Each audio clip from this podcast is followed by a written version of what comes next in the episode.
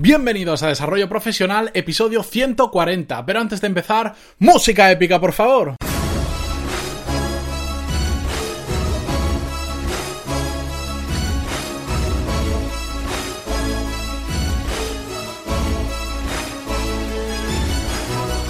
Buenos días a todos y bienvenidos a Desarrollo Profesional, el podcast donde hablamos sobre todas las técnicas, habilidades, estrategias y trucos necesarios para mejorar en nuestro trabajo, ya sea porque trabajamos para una empresa o porque tenemos nuestro propio negocio. Y a lo largo del episodio de hoy vamos a hablar sobre algo que nos afecta absolutamente a todos, tanto en nuestro trabajo como en nuestra vida personal, porque vamos a hablar del efecto Pigmaleón. Pero si no sabéis qué es exactamente, no os preocupéis porque todo el episodio vamos a hablar sobre este efecto tan curioso. Pero antes de nada, ya sabéis que en pantaloni.es tenéis todos los cursos de desarrollo profesional donde podéis aprender lo mismo que en un MBA, pero a vuestro ritmo, de forma puramente práctica. Podéis saltar las clases que no os gusten, podéis repetir aquellas que queráis profundizar o que os hayan gustado más. Tenéis el contenido disponible 24 horas, 7 días a la semana por un precio mucho más accesible de lo que cuesta un MBA tradicional, solo 15 euros al mes, tenéis acceso no solo a las clases que hay disponibles, sino a todas las futuras que vengan, porque ya sabéis que cada semana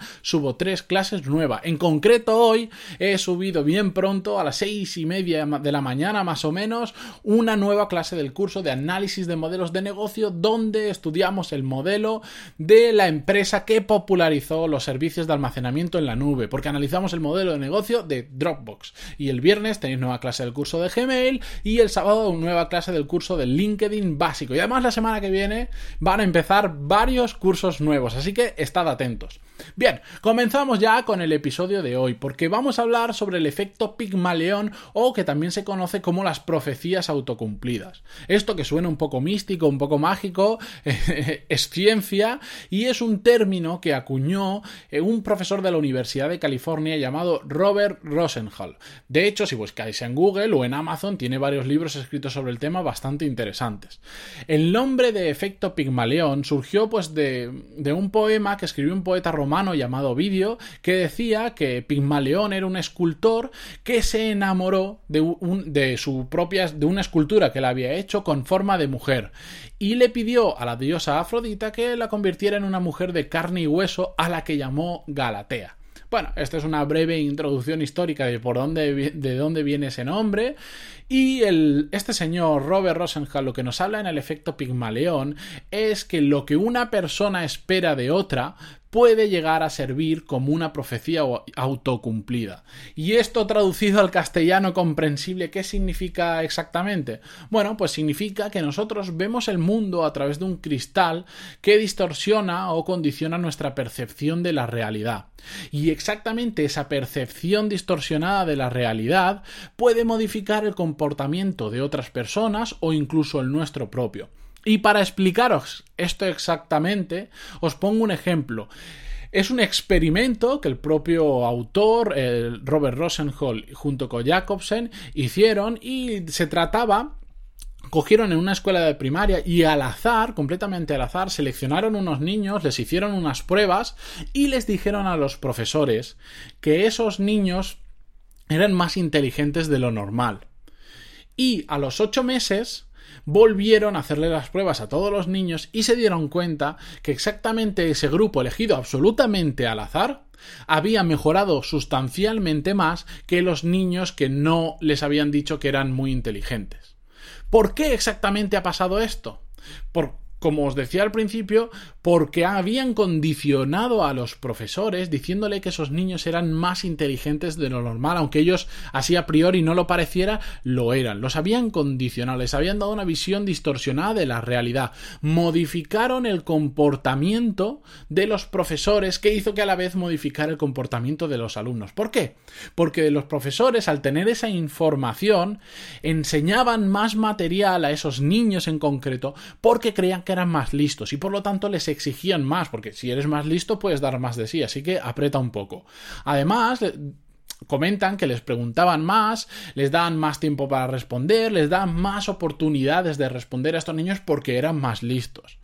Por otro lado, también se les elogiaba más, como eran más inteligentes, más se les elogiaba. Y claro, esto creaba un círculo virtuoso en el que el niño se lo creía más, hacía las cosas mejor y por lo tanto aún más se le elogiaba y, entraba en ese círculo. Y por otro lado, además, los profesores se, eran más cercanos con el niño, tenían la forma de comunicarse, no solo verbal, sino gestual, la postura, la forma, el tono de la voz, etc., era mucho más cercano con los niños.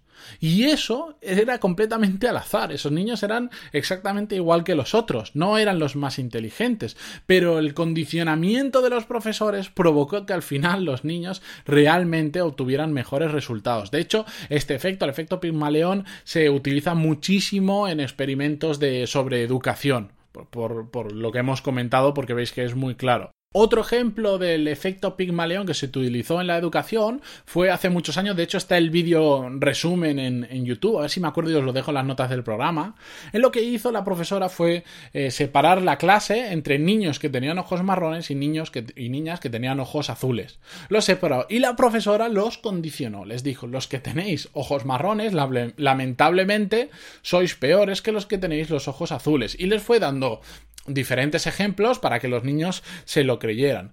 ¿Qué pasó con todo eso? Que los niños de ojos marrones empezaron a portar peor, empezaron a estar peor de ánimo porque eran peores, porque les habían condicionado y les habían dicho que el tener los ojos marrones eran peores. De hecho, es curioso porque una forma que tienen de insultarse entre ellos es que los niños con ojos de azules les decían a los niños, le llamaban ojos marrones. Era su forma de insultarle. Claro, los otros pues, pues no lo tomaron nada bien y, habían peleas y bueno, ocurrió de todo. Eran niños pequeños, no, no trascendió más, era un experimento corto. Pero para que veáis lo, importante que es el condicionamiento de una persona en su comportamiento. Y ahora yo sé que alguno estará diciendo, pero este hombre no, no hablamos de desarrollo profesional, que hemos cambiado un podcast de psicología. No, no os preocupéis, no hemos cambiado nada. ¿Cómo se puede aplicar esto exactamente al trabajo? Pues es que resulta que también afecta. Por ejemplo, si estamos en una empresa y nos dicen vamos a fichar, bueno, al crack de, de, tal cosa, de tal cosa que haga falta hacer en la empresa, es un fenómeno, tiene no sé cuánta experiencia, en cada empresa que ha entrado ha conseguido sacarla adelante, tal, tal, tal. ¿Qué vamos a pensar? ¿Cómo vamos a actuar ante esa persona cuando venga? Como si fuese una estrella del rock o una estrella del fútbol, ¿no? Porque nos han metido en la cabeza, nos han distorsionado la, realidad y vamos a creer que es muy, muy bueno. Y al final vamos a intentar ver las cosas que hace bien para justificar esa visión distorsionada que nos han dado de la realidad. Otro ejemplo, cuando alguien comete un error en la empresa, en lugar de reñirle, le podemos mostrar, por ejemplo, la confianza, le podemos dar nuestra confianza porque en otras ocasiones ha sabido hacerlo bien y aunque haya cometido un error, es capaz de solucionarlo porque ya lo ha hecho anteriormente. Si nosotros le mostramos esa confianza y en lugar de reñirle, le decimos, venga, que otras veces eh, lo ha sabido solucionar, no pasa nada, encuentra, encuentra la solución. ¿Qué es más probable que pase? Que busque la forma de, hacerlo, de arreglarlo y de hacerlo bien. Porque esa persona tú le has dado, eh, le has distorsionado la realidad y le has dicho que no pasa nada con lo que ha hecho, que es muy bueno en otras cosas, que lo solucione y va a intentar cumplir esa profecía que hemos hecho. Incluso afecta sobre nosotros mismos. La idea que tenemos sobre nuestra capacidad de afrontar una tarea o un problema influye, de forma decisiva en nuestro comportamiento. Y os pongo un ejemplo ya sí que muy cercano porque es un ejemplo mío. Hace unos años, cuando eh, estuve haciendo otros proyectos, tenía que hacer bastantes charlas en público. Y me dijeron tantas veces que lo hacía muy bien, que hablaba muy bien en público, que me lo terminé creyendo. ¿Y qué pasó? Que como todo el mundo me decía que hablaba muy bien en público, y no es por tirarme flores, es porque es una de las pocas cosas que se me dan bien, trabajé para hacerlo aún mejor. ¿Por qué? Porque al final yo tenía que cumplir esa profecía. La gente me decía que yo lo hacía bien, no podía defraudarles. Y como me decían que lo hacía bien, también había un grado de confianza en mí cuando salía a un, a un escenario a hablar, muy diferente que si la gente imaginara que me dijera, no, bueno, no, no lo haces mal, pero no es lo tuyo. Pues claro, ya no sales con los mismos ánimos. Tampoco te esfuerzas tanto porque dices, no es lo mío. Igual debería enfocarme en las cosas que se me dan bien. Pero en cambio, como era todo lo contrario, trabajé mucho, me esforcé muchísimo para cumplir esa profecía. U otro ejemplo que os puedo poner más eh, también cercano. Si varias personas nos dicen que nos ven más delgados, ¿Qué va a pasar probablemente? Pues que nos esforcemos más en esa dieta que estamos haciendo. ¿Por qué? Para cumplir esa profecía, para, para reafirmar lo que nos han dicho. En cambio, si estamos haciendo dieta y vienen y nos dicen, pero bueno, tú, tú no pierdes peso si tú lo que estás haciendo es ganar peso, nos va a desmoralizar y al final pues vamos a decir, bueno, pues hoy me la salto y mañana me la salto con tal como no delgazo.